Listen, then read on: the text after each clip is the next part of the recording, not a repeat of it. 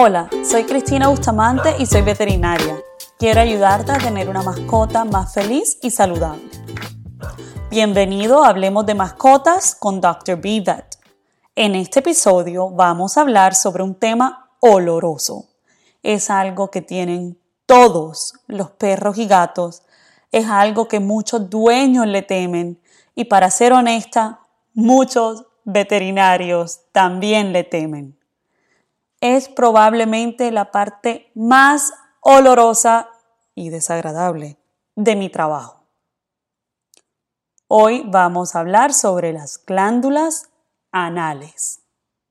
Te voy a, explicar qué son, para qué se cree que funcionan, cómo manejarlas y problemas que las mascotas pueden tener con ellas. Compartiré la historia de Tomás, un perro husky que arrastra mucho su trasero por el suelo. Su papá, Esteban, llegó desesperado a la consulta, preocupado que durante dos días Tomás lleva arrastrando su trasero por todo el suelo e incluso la alfombra nueva. Bueno, ¿qué son las glándulas anales? Todos los perros y gatos hembras y machos tienen glándulas anales. Las glándulas anales son unos pequeños sacos, imagínense como dos bolsitas que tienen los, las mascotas, los perros y gatos, y otros animales también, que están justo al lado y lado, a la parte derecha y la parte izquierda del ano están por dentro y estas bolsitas tienen como un tubito que salen como en un huequito justo antes, o sea, en el tubo que va desde los intestinos hasta el ano, o sea, en el recto sale como unos huequitos de estas bolsitas. Esas bolsas, las glándulas anales, contienen unas secreciones, un líquido que de distintos colores se puede ser. Pueden ser cafés, puede ser como amarillento, puede ser eh, como suave, algunas son eh, un poco más pastosas, pero generalmente tienen un olor absolutamente desagradable. El olor huele como a pescado, huele como a muerte, o sea, ustedes no se imaginan lo desagradable que son puede llegar a ser ese olor. Y esas secreciones, ¿cómo funciona? Es que cuando el animal eh, hace popó mientras está defecando,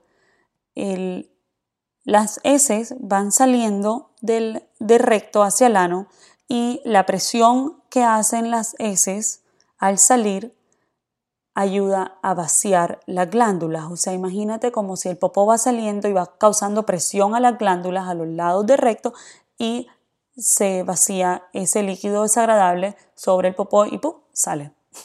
Bueno, hay algunas teorías, algunas personas piensan que es para poder lubricar, pero eh, no, no hay evidencia de que en verdad sea para lubricación. Parece que es más el motivo por el cual estos animales tienen estas glándulas es para poder comunicarse con otros animales a través de olores y feromonas.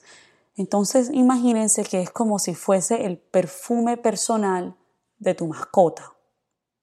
En el caso de Fiona, mi perrita, eh, cuando ella hace popó, sale el popó oliendo a Fiona y se supone pues que en la naturaleza cuando viene otro perro y huele el popo de Fiona va a pensar, oh, aquí estuvo mi amiga Fiona. Pero en realidad eso eh, no debería de ocurrir porque uno como ser un dueño es responsable, eh, cuando tu perro hace popó pues deberías de recogerlo y no debería de ningún otro perro oler el popó de tu perro. Pero se supone que para eso están las glándulas anales, para que el popó tenga ese olor especial de tu mascota. Es también la razón eh, las glándulas anales y su contenido es la razón por la cual los perros cuando se saludan se huelen los traseros, se huelen las colas, porque están oliendo, mm, esto qué rico tu perfume. es bastante desagradable. Pero para contarles sobre Tomás, cuando empecé a hablar con el dueño, con Esteban, le dije, bueno Esteban, y cuéntame, eh, que alguna vez has, olido un olor en Tomás como fuerte y me dice, sí, doctora, imagínate que yo lo baño y a veces voy en el carro y él empieza a ladrar y de repente huele el carro horrible a pescado, doctora, y me dice, yo creo que eso es porque él llegó en el parque y se revolcó sobre algún animal muerto. Y también me contaba que a veces Tomás llega y se muerde la cola, como alrededor de la cola. Y me empezó a hablar de todas las cosas que hacía Tomás y que cada ciertos meses empieza a arrastrar su trasero en el suelo, pero que últimamente, en los últimos dos días, lo hacía muchísimo. Y yo le expliqué a Esteban, y les quiero comentar a ustedes, de que a veces los perros, el contenido que tienen en sus glándulas, esa secreción, las vacían cuando están muy nerviosos, cuando están muy contentos, y a veces sale y es desagradable. O sea, a veces en la consulta está el perrito que aparentemente está tranquilo y se ve un líquido ahí, café en, la mesa desagradable, eh, son las glándulas. A veces cuando, cuando voy en el carro y Fiona se emociona, el carro, o sea, toca bañarla, huele horrible, es el olor a glándulas, es un olor fétido que si tienes eh, la suerte de no saber de qué estoy hablando, tienes mucha suerte, porque todos los perros lo tienen y es como suerte que has tenido de no, no vivir la experiencia de olerlo, de olerle eso tan desagradable a tu perro. Pero las glándulas tienen un, propósito natural, eh, es algo que para la salud de tu mascota no, no las necesita necesariamente para poder tener buena salud y al final del episodio te explicaré un poquito más de esto, pero aparentemente la función que, que tienen es comunicación con otros animales. Un dato curioso es que el skunk, que es como el, zorrillo, no sé cómo lo dirán ustedes en su país, pero ese animalito que es blanco con negro que sale en las películas que ah, tiene un spray y un olor desagradable, bueno, ese animal eh, ha desarrollado las glándulas anales para poder disparar. el dato curioso del episodio. Las mascotas pueden tener problemas con sus glándulas anales. Estas se pueden inflamar, se pueden infectar, se pueden abscesar. Algunos perros eh, sufren mucho de ellas. Y cosas para, como dueños, estar pendientes de nuestras mascotas y de la salud de sus glándulas anales es que es normal que tu perrito de pronto de vez en cuando arrastre su trasero por el piso. Que a veces lo hagan. Muchos dueños me gusta cuando me dicen, no, es que se está limpiando porque quedó sucio después de hacer popó. No es que queda sucio, se está limpiando porque le quedó picando su glándula anal o no se la vació entera, entonces está tratando de ayudar a vaciársela. Es normal que pase de vez en cuando, pero cuando el perrito empieza a arrastrar su trasero por el piso todos los días o varias veces al día, ya eso no es normal. A veces se le ve la zona de las nalguitas bastante rojas, es por estar arrastrándoselo, o pasan lamiéndose mucho esa zona, o mordiéndose mucho esa zona. Y en algunos casos los dueños se dan cuenta que tienen problemas, es porque pareciera que el animal tenga una hinchazón en esa zona o incluso una herida. Llaman mucho a la clínica preocupados que el, que el perro tiene una, una herida en su ano y casi nunca es en el ano, casi siempre esa herida que se refieren es en realidad a que la glándula anal, pues digamos que se explota y queda como un hueco ahí. Pero bueno, no hablemos de eso que se pone muy desagradable este episodio. Les prometo que lo voy a mantener para que todos puedan eh, seguir su día sin estar traumatizados por las glándulas anales. Si tú no has notado que tu perro haga ninguna de las cosas que acabo de explicar, si tu perro no tiene ningún problema con las glándulas, es algo muy bueno. La gran mayoría de los perros no tienen problemas de glándulas anales. Y es por esto de que si no has tenido ningún problema con tu perro con sus glándulas anales, yo te recomiendo, como diríamos en Colombia, no busques lo que no se te ha perdido. No hagas nada distinto con sus glándulas que lo que ya estás haciendo hoy. Me preguntan muchas personas antes de ir al grooming, antes de llevar al perro a la peluquería, que sí yo recomiendo que le vacíen las glándulas anales a los perros. Depende en cada, cada caso es distinto, pero generalmente si tu perro no tiene ningún problema en sus glándulas anales, si nunca has tenido problema con ellas, yo prefiero que no se las vacíen en el groomer. Porque a veces estar vaciándolas de forma no natural, o sea, la forma natural de vaciarse las glándulas es cuando hacen popó, pero estar vaciándolas a veces puede crear un problema. Cada cuanto hay que expresarlas. Si tu perro no tiene un problema con glándulas anales o nunca ha tenido problema con sus glándulas anales, no tienes que expresarlas, no tienes que vaciarlas, no le hagas nada, déjale sus nalguitas tranquilas. Pero si tu perro sí tiene problemas o en el pasado ha tenido infecciones o, o inflamación, normalmente se deben vaciar cada mes y medio o en realidad es cuando tú veas que tu perro empieza a arrastrar su trasero. Esa es como la primera señal de que hay que hacérselo. algunos groomers lo hacen, eh, pero también muchas clínicas veterinarias ofrecen el servicio y si tu perrito sufre con, el problema, yo te recomiendo que lo hagan en el veterinario porque pueden encontrar eh, otras causas del por qué tu perro se le pasan inflamando sus glándulas hay dos formas de, vaciar las glándulas. Hay una forma que es como desde el exterior y digamos que imagínense que es como si pusieras presión al lado y lado desde la parte de afuera del ano de tu perro y por favor siempre usando guantes y poniendo una toallita para que no te caiga eso encima en tu cara porque pasa bastante.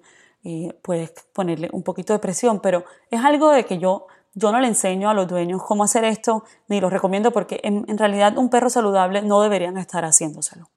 La otra forma de hacerlo es desde la parte interna y con un guante se coloca el dedo índice dentro del ano y luego con el pulgar se hace una pequeña presión, pero eso es algo que hacen en el veterinario, eso no lo intentes en la casa.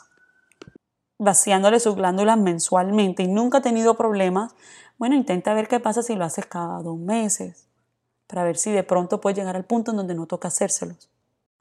los problemas que pueden pasar con las glándulas, y es lo que le pasó a Tomás, es que se les puede inflamar y al inflamarse no sale el contenido cuando el perrito hace popó y se infectan y se inflaman. Entonces a, Tomás me tocó eh, mandarle un desinflamatorio para el dolor porque duelen, un, antibiótico y estar eh, haciéndole seguimiento durante varios días para evitar que se creara como una herida.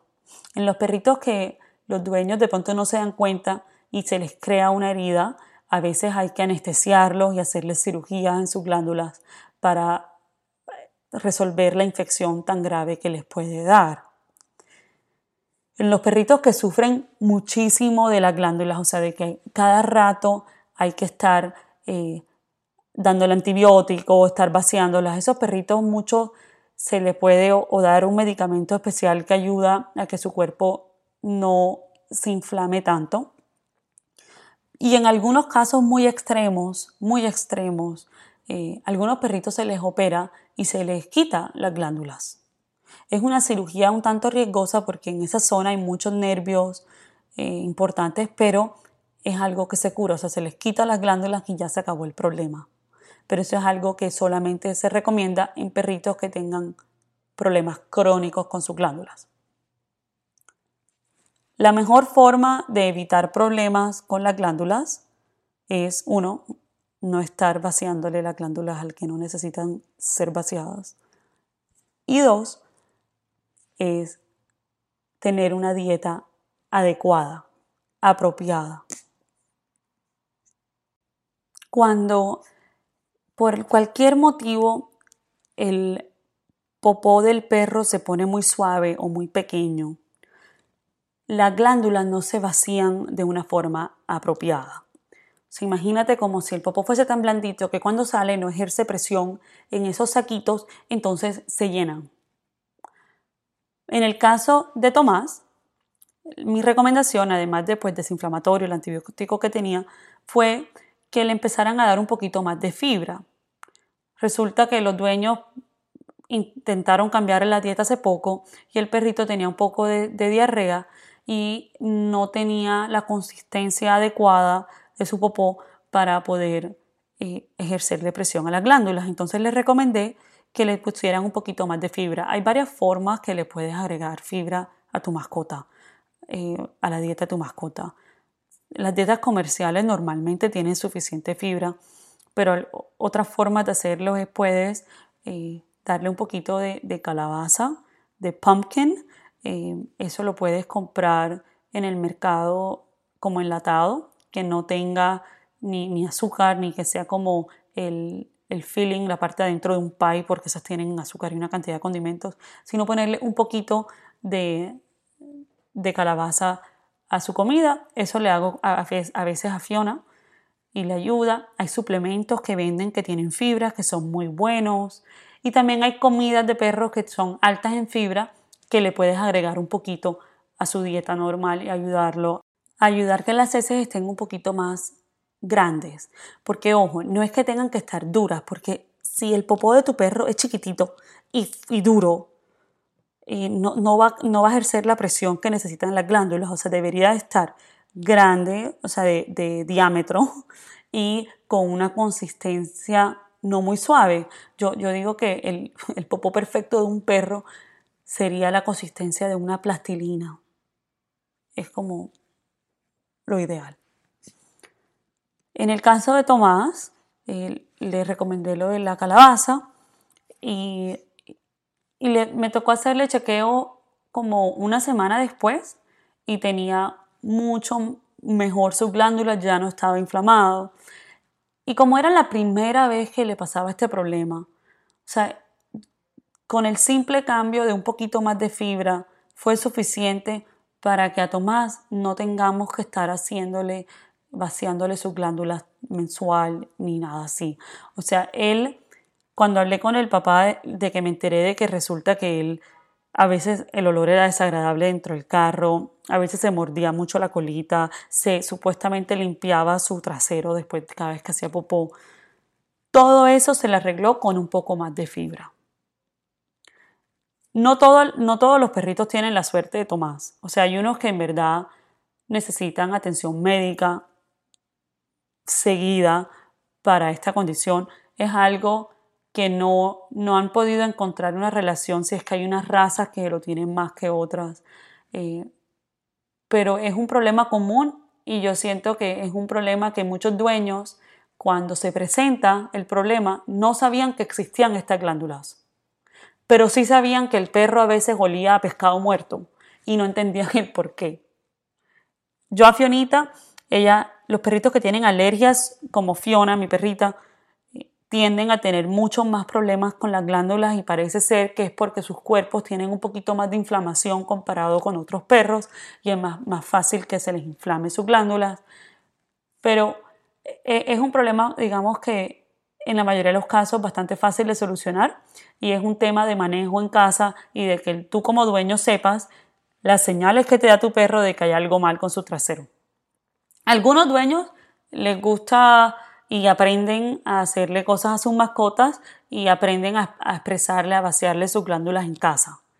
Y eso está bien, siempre y cuando lo hagas porque te lo recomendó tu veterinario, porque es parte de un tratamiento para evitar problemas en sus glándulas, pero que no es que lo hagas como parte de la belleza de tu perro, no es como cortarle las uñas al perro. Eso es algo que estamos intentando como veterinarios evitar, porque hay muchos perros que es como que todos los meses hay que cortarle las uñas, cortar el pelo y vaciarle sus glándulas. Eso no es cierto. Las glándulas déjenlas tranquilas siempre y cuando tu mascota no tenga problemas. No busques lo que no se te ha perdido, no inventes en casa. Si tienes cualquier problema con las glándulas de tu perrito, llama a tu veterinario, que lo revise tu veterinario. Algunos tienen problemas más graves en sus glándulas, pueden tener tumores necesitas hablar con tu veterinario sobre el tema si es algo que te preocupa. Y recuerda, si tu mascota está enferma, llévala a su veterinario. Todos los nombres en este episodio han sido cambiados y cualquier parecido con la realidad es pura coincidencia. Suscríbete a mi podcast, envíame tus preguntas y comentarios por Instagram, arroba. Te espero muy pronto en el próximo episodio de Hablemos de Mascotas con Dr.